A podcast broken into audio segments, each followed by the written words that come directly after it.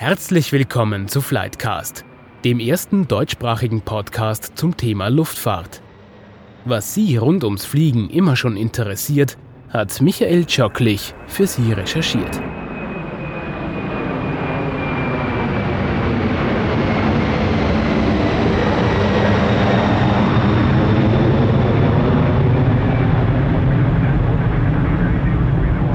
Willkommen zu einer neuen Ausgabe von Flightcast. Vorweg, danke für die positiven Reaktionen und Anregungen über unsere neue Mailadresse. Bitte weiter so. Heute geht es um Drohnen, also um Fliegen der besonderen Art. Die meisten von uns kennen Drohnen nur vom Hörensagen. Ja, es klingt utopisch und ist doch zum Greifen nahe. Autonomes Fliegen mit Drohnen. Sie werden elektrisch angetrieben, das alternative Fortbewegungsmittel der Zukunft sein, sagen Experten. Vor allem in den Megastädten dieser Welt als Flugtaxi, Motto Fliegen statt Stauen oder als Transportmittel in entlegenen Regionen. Vor einem Jahr ist der Flugzeugkomponentenhersteller FACC aus Oberösterreich deshalb eine strategische Partnerschaft mit eHank, einem der führenden Unternehmen im Bereich autonomer Luftfahrt mit Sitz in China, eingegangen. Mit Erfolg. Der Prototyp fliegt bereits und im kommenden Jahr will FACC in Oberösterreich 150 Stück in Serie bauen und verkaufen. FACC hat damit die Nase vorn und rechnet sich in diesem auf 32 Milliarden Euro geschätzten Markt gute Chancen aus. Flightcast hat das zum Anlass genommen und sich diese Drohne angesehen. Der Chef von FACC, Robert Machtlinger, hat uns vor Ort alles erklärt.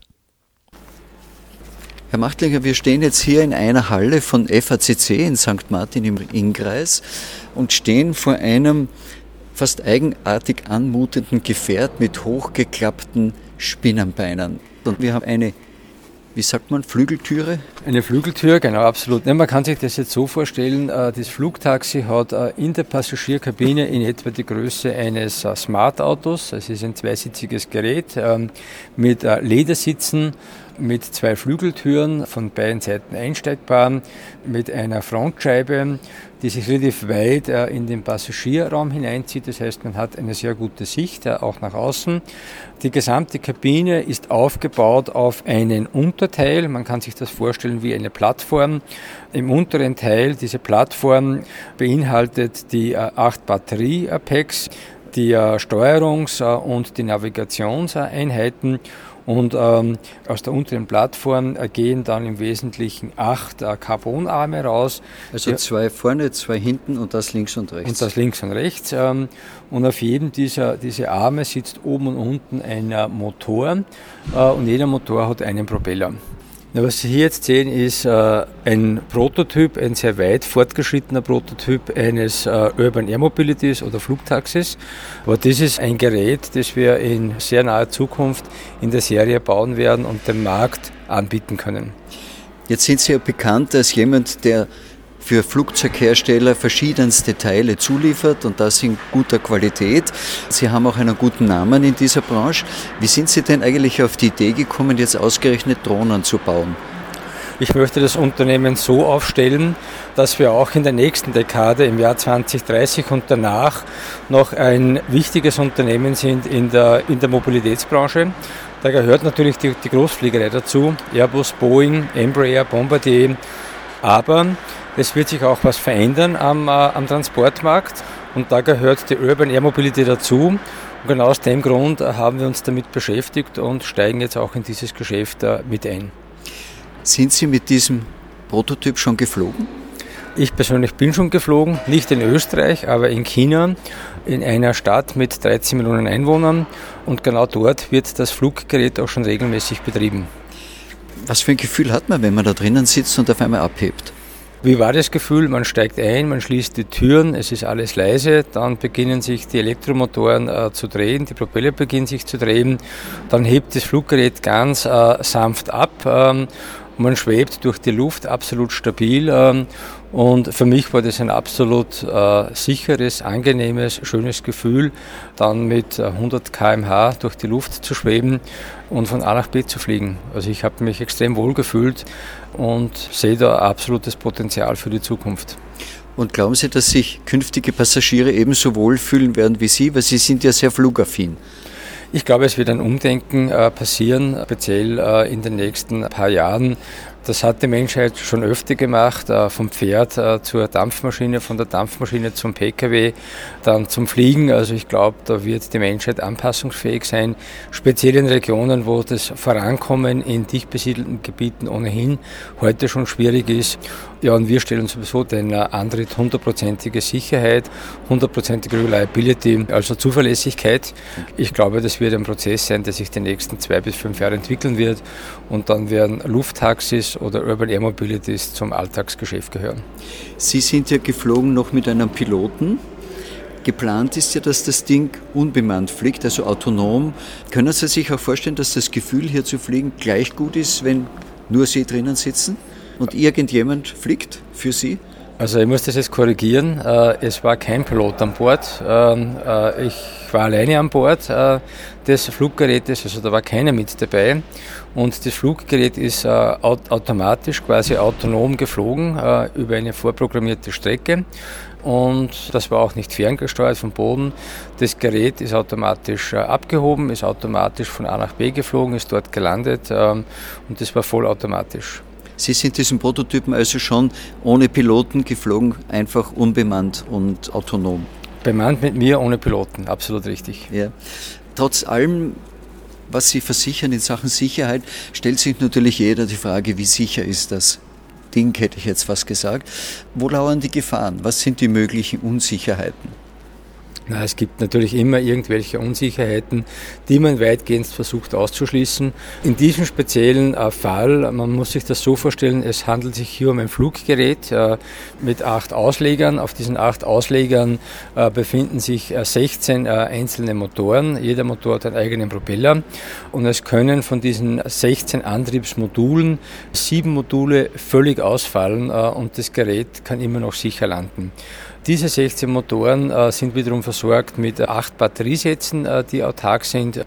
Also man versucht hier schon sehr viel Redundanzen zu konstruieren, um mögliche Einzelausfälle durch Backup-Systeme zu kompensieren. Also das ist das oberste Ziel ähm, und daran wird gearbeitet. Jetzt gibt es signifikante Flugtests zu machen. Das Gerät ist bereits 7000 Stunden geflogen. Von diesen 7000 Stunden 2000 Stunden bemannt äh, und das ohne Probleme. Das heißt, das Niveau, das bereits erreicht worden ist, ist ein sehr, sehr hohes. Auf den setzt man natürlich auf ähm, und da wird natürlich äh, signifikant weiter getestet, um es weitgehend äh, hundertprozentig zu machen. Das heißt, eigentlich klingt es nach mehr Sicherheit als bei einem zweistrahligen Verkehrsflugzeug, wo ein Triebwerk ausfallen kann. Da kann auch ein Triebwerk ausfallen und dann kann auch ein so ein Flugzeug sicher fliegen. Das ist auch ausgetestet. Ich meine, es hat jetzt keine sieben Reserveausfälle, nicht? Das nicht mehr. Früher waren es vier Triebwerke auf ganz großen Flugzeugen. Das hat man reduziert mhm. heute auf zwei. Ähm, das ist auch die Zukunft. Und Triebwerke fallen äh, in der Regel auch nicht mehr aus. Also das kommt vor. Aber in Summe der, der transportierten Personen im Jahr äh, und des gesamten Flugverkehrs äh, ist auch die Luftfahrt äh, das sicherste Transportmittel, das es heute auch gibt. Wie kann ich mir denn jetzt diesen Einsatz als Flugtaxi vorstellen? Wir sind jetzt hier in St. Martin im Innkreis. Rufe ich jetzt einfach das Flugtaxi und sage, ich würde gerne von hier nach zum Beispiel Linz fliegen? Oder wie funktioniert das? Das mag äh, wahrscheinlich auch möglich sein. Äh, irgendwann zum Ende der nächsten Dekade beginnen wird das Flugtaxi-Geschäft im äh, gewerblichen Betrieb sicherlich in ganz großen Städten im asiatisch-pazifischen Raum. Große Städte wie Guangzhou, äh, Shanghai, Peking, äh, Hongkong, äh, dort wird das Flugtaxi-Geschäft beginnen. Dort gibt es auch schon zugelassene Geräte und dort kann man auch schon im Experimentalbetrieb fliegen. So im Sinne, ich erspare mir den Stau und bin schneller. Absolut richtig. Äh, von dort weg wird es dann Richtung Nordamerika, USA, Kanada gehen und wir gehen davon aus, dass dieses Transportmittel äh, erst etwas zeitverzögert in äh, Europa etablieren kann. Sehen wir mal ein Beispiel her. Die Stadt Paris, eine große Stadt mit relativ großen Verkehrsproblemen zu Stoßzeiten. Sie können im normalen Verkehr eine Strecke innerhalb 10 Minuten zurücklegen. Wenn Sie Pech haben, dann sitzen Sie aber eine Stunde im Taxi oder im Auto. Und genau für solche Transportwege, ich sage mal 10, 15, 20 Kilometer von A nach B in hochurbanen Bereichen, äh, sind diese Flugtaxis perfekt geeignet.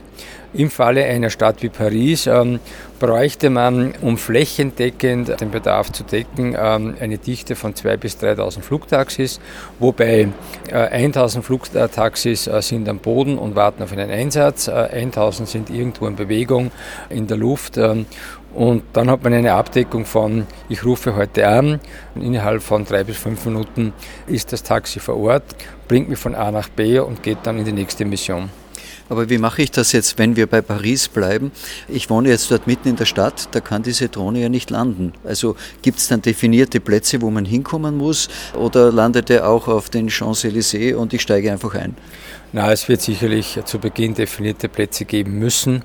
Der Platzbedarf ist relativ gering. Äh, Im Falle des Fluggeräts, das wir vor uns stehen haben, braucht es äh, zwei Parkplätze, zwei Pkw-Parkplätze, dann kann man dort landen.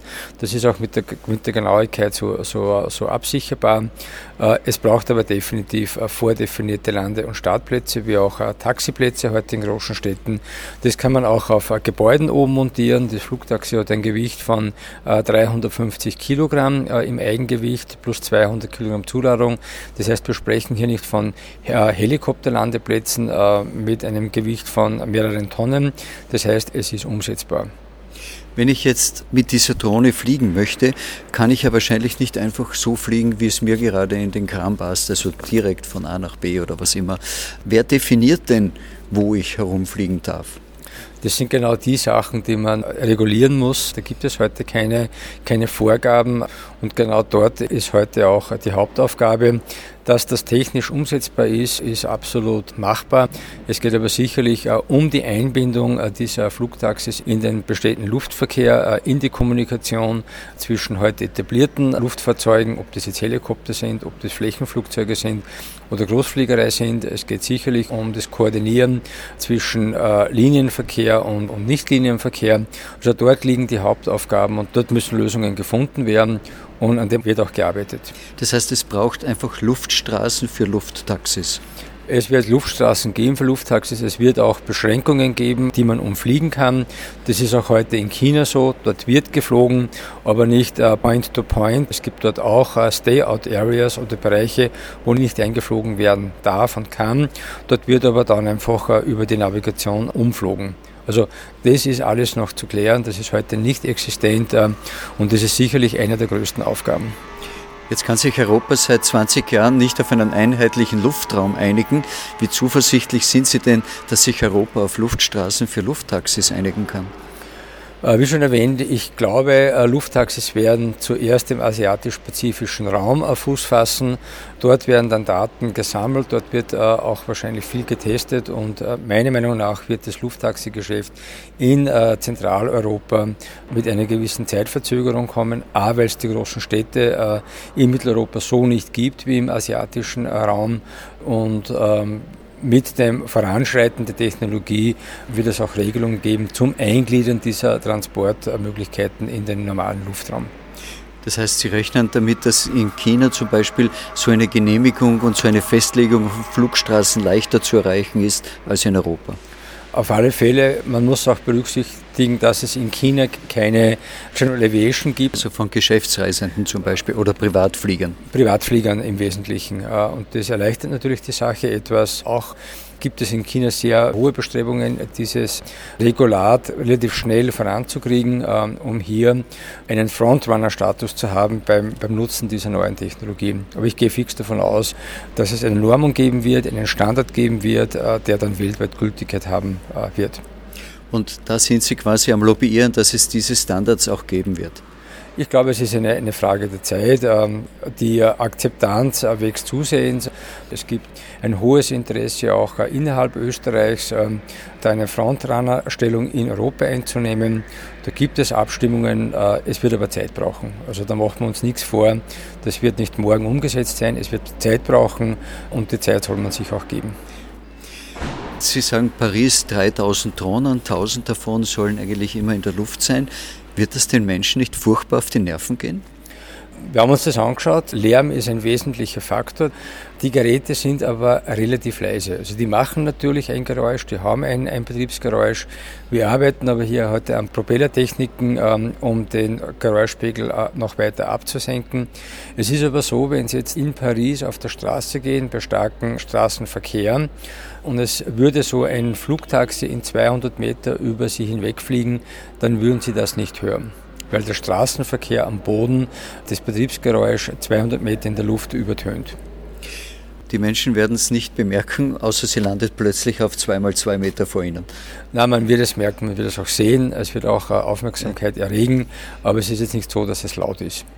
Jetzt ist FACC und der chinesische Partner in dieser Frage, IHANG, sind ja nicht die einzigen, die an diesem Projekt arbeiten. Circa 75 Unternehmen auf der ganzen Welt arbeiten mehr oder weniger intensiv an der Entwicklung von so Flugtaxis. Welche Chancen haben Sie da als FACC auf so einem umkämpften Markt? Es gibt sehr, sehr viele Startups, die sich derzeit mit der Thematik beschäftigen, aber auch die Großen beschäftigen sich damit, sprich Airbus oder Boeing. Äh, Boeing hat deren Flugtaxi äh, im Februar das erste Mal geflogen. Das heißt, die Gesamtthematik Urban Air Mobility wird eine Dimension annehmen mit einem Umsatzpotenzial von ca. 30 Milliarden an Ausrüstung, Services und Equipment im Jahr ab dem Jahr 2027 bis 2030. Da wird es Leute geben, die haben ein tolles Produkt, das sich etabliert und vom äh, Nutzer auch angenommen wird. Es wird aber auch Dropouts geben. Also es wird Startups geben, die sich heute mit dieser Thematik beschäftigen, die es nicht in die Serie bringen werden. Was spricht für uns? Wir haben heute ein Gerät, das schon sehr weit ist. Wir können das mit unserer Technologie noch leichter und, le und leistungsfähiger machen. Das System äh, und Flugsteuerung des Gerätes ist sehr weit fortgeschritten mit äh, 5G-Navigation und äh, GPS-Backup-Navigation. Und im Endeffekt wird es diverse Strömungen geben. Es wird natürlich Flugtaxis geben, die 6, 8, 10 Passagiere befördern können. Das ist jetzt nicht unmittelbar der direkte Markt unseres Partners. Wir sind eher im zwei- bis viersitzigen Bereich unterwegs und da schauen wir halt, dass wir den, den, richtigen Platz finden. Wir wollen aber auch natürlich mit unseren heute schon sehr gut bekannten OEMs im ähnlichen. Entschuldige, OEMs ist äh, was? Das ist Airbus oder Boeing. Äh, Kooperationen eingehen, um, um auch hier ähm, die FACC Leichtbautechnik an Bord zu bekommen. Also wir sehen ähm, hier sicherlich einen Markt, der wächst. Zum einen bei bestehenden Anbietern, Airbus, Boeing und, äh, und diversen anderen. Und es wird den einen oder anderen äh, neuen äh, geben, der in den Markt treibt. Wiederum durch Innovation und, und ganz einfach leistbaren Techniken. Haben Sie so etwas wie einen technologischen Vorsprung? Wenn man vergleicht, ähm, was heute äh, getestet und geflogen wird, dann gehen wir davon aus, dass wir sicherlich einen technischen Vorsprung haben. Wie erwähnt, ähm, das von uns gebaute Gerät hat bereits 7000 Flugstunden absolviert, 2000 davon bemannt. Wir haben einen sehr hohen technischen äh, Standard bereits erreicht. Und vergleicht man das mit äh, diversen anderen Anbietern, äh, die gerade im Schweben sind oder in, in ersten Flugversuchen, da sind wir sicherlich etwas voraus, weil es auch schon bemannte Flüge im, Regel, im regelmäßigen Verkehr gibt. Da sind wir sicherlich ein Stück weiter wie so manch anderer. Wie weit sind Sie denn am Weg zur Serienreife? 50 Prozent, 70, 80, weniger? Wir beschäftigen uns jetzt mit einem sehr großen Team, mit der Serienreife. Wir sind heute in einem Stadium, wo wir erste Serienwerkzeuge oder Vorserienwerkzeuge bauen und wir beabsichtigen, die bereits ersten an Endkunden verkaufte Fluggeräte in Oberösterreich zu bauen. Das heißt, man kann davon ausgehen, im Jahr 2020 werden die ersten 150 Fluggeräte von uns gebaut äh, sein an IHANG übergeben, der dann die äh, Flugtestphase äh, durchführt und dann das Fluggerät äh, seinen Kunden übergibt. Wer vertreibt das Ganze? Verkauft und Vertrieb macht die Firma IHANG. Wir sind der Technologie- und Fertigungspartner. Und sind Sie in irgendeiner Weise mit der Firma IHANG verbunden? Wie schaut denn das Verhältnis zwischen Ihnen aus?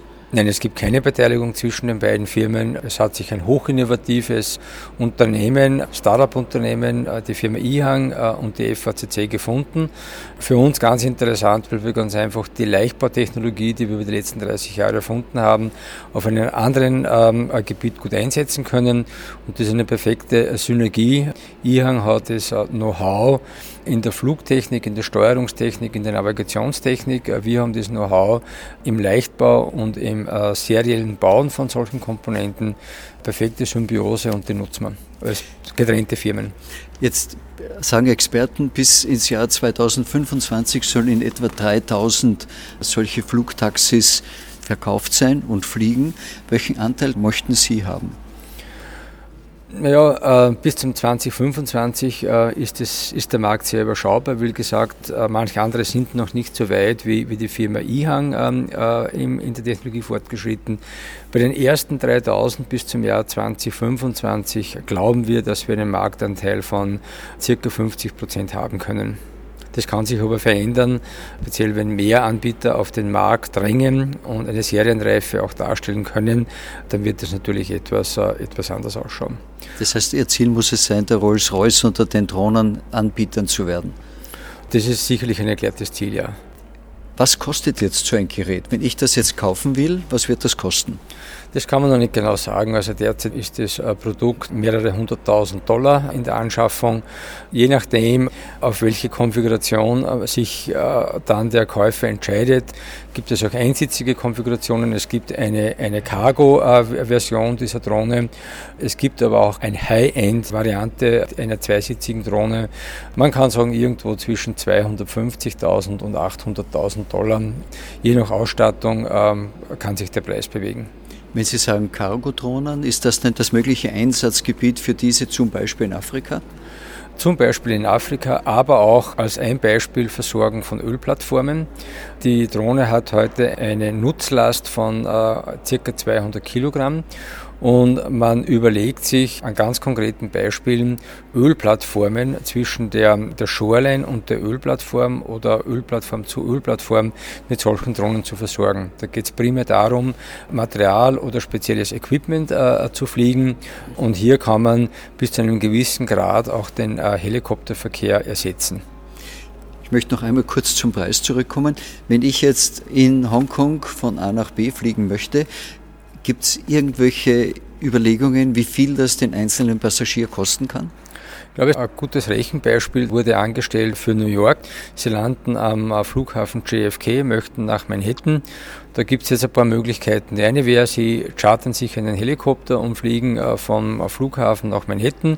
Kostet äh, in der Regel zwischen 800 und 1000 Dollar sehr beschränktes Einsatzgebiet, nicht zu viele Leute möchten sich das leisten. Die zweite Variante ist, man nimmt sich ein Taxi, äh, setzt sich rein und ist unter Umständen 90 Minuten unterwegs. Man zahlt dann äh, zwischen 50 und 85 Dollar. Unser Plan ist es, oder der von IHANG ist es, äh, einen Transport anzubieten in 10 bis 15 Minuten und das zu einem Preis zwischen 85 und 100 Dollar. Das heißt, signifikant billiger wie der Helikopter, viel schneller als das Taxi, aber ähnlich teuer wie ein Taxi. Also eigentlich auch für den sogenannten viel zitierten kleinen Mann. Absolut. Jetzt warten Sie nur mehr darauf, dass Energie tatsächlich gut speicherbar ist. Das ist ein wesentlicher Punkt, ja. Die Leistungsfähigkeit äh, von Batterien. Wir haben heute eine maximale Flugdauer von 20 äh, bis 25 Minuten. Das reicht dann für 50 bis 70 Kilometer, je nach Zuladung und nach Temperatur. Also wenn die Außentemperatur kälter ist, dann geht die Leistungsfähigkeit etwas nach unten. Bei höheren Temperaturen ist sie etwas höher. Batterietechnik äh, und Sensorik ist ein ganz wesentlicher Punkt. Darf ich Sie vielleicht bitten, dass wir zum Abschluss einmal uns noch dieser Drohne, diesem Prototypen zuwenden? Man geht rein, man hat äh, im Cockpit hat man zwei Bildschirme. Die Bildschirme haben hauptsächlich den Zweck des Entertainments. Das heißt, während des Fluges kann man Nachrichten sehen, man kann sich Informationen holen zum Standort äh, oder zur Destination. Es ist aber auch im Wesentlichen der Bildschirm dazu da, um die Destination einzugeben. Wenn nicht schon äh, vorgegeben beim, beim Bestellen, ich will von A nach B, das ist dann angezeigt, kann man auch einsteigen und eine Destination selber wählen. Man schließt dann die Tür und man hebt ab. Ja, und, und hofft, dass man dort ankommt, wo man hin will, oder? Man kommt dann dort an, wo man hin will. Das heißt, es gibt zwei Möglichkeiten. Ich setze mich hinein, es ist alles vorprogrammiert und im Augenblick, wo die Türen zu sind, fliegt das Ding los. Und die zweite Möglichkeit ist, ich habe hier ein, am Panel eine, eine Möglichkeit, Destination auszuwählen, drücke eine und dann passiert dasselbe, nämlich die Drohne setzt sich vollautomatisch in Bewegung und fliegt dorthin. Die Drohne bestätigt die Destination, die Drohne bestätigt, dass die Türen verschlossen sind und man angeschnallt ist. Ist das alles bestätigt, beginnen die Rotoren zu laufen, man hebt ab und fliegt dorthin, wo man hin will. Und wenn ich ankomme, steige ich aus und lasse das Ding einfach stehen. Absolut richtig. Und dann hebt das Ding entweder wieder ab und fliegt zu einer Destination hin, wo ein nächster Passagier wartet, äh, oder es ist ein Hub und der nächste Passagier kommt und steigt ein und fliegt dorthin, wo er hin will.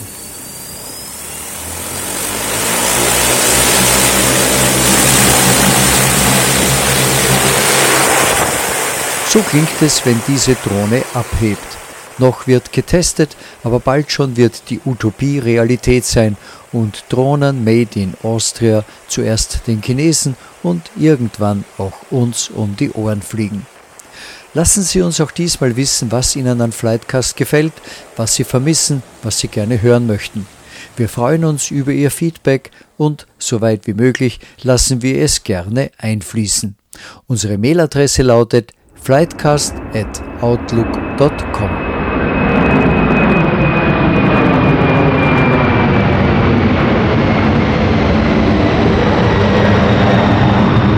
Das war die heutige Folge von Flightcast.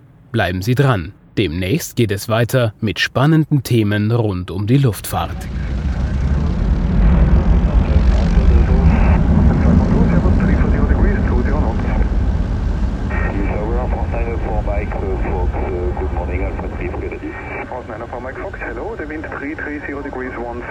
Runway 29 cleared for takeoff.